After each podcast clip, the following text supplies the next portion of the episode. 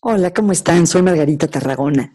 Acabo de leer un artículo en la revista Bloomberg Business Week que hablaba de un tema que me parece muy importante, que es el darnos la oportunidad de descansar mientras estamos confinados. No se, no se refiere a que nos tomemos unas vacaciones completas, no podemos, pero sí de darnos descansos en nuestro día como lo haríamos idealmente en nuestra vida normal. Y ya hemos hablado en otras ocasiones sobre las investigaciones, por ejemplo, de la psicóloga alemana Sabine Sonnenthal, que ha estudiado la importancia del descanso para la recuperación. Y ella ha encontrado que tenemos que descansar cada día, un rato a la mitad del día para comer o tomar un café, un receso en el trabajo, descansar cada semana, tener libre el tiempo el fin de semana y descansar para las vacaciones anuales.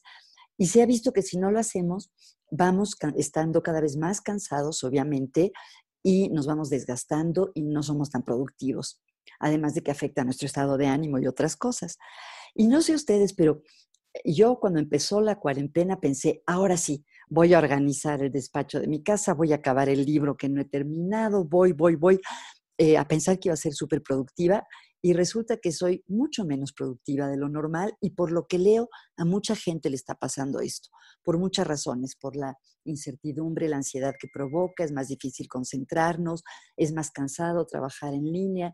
Hay muchos factores diferentes para papás que tienen niños en la casa. Es muy complicado también hacerse cargo de la educación en línea de los hijos y hacer su trabajo.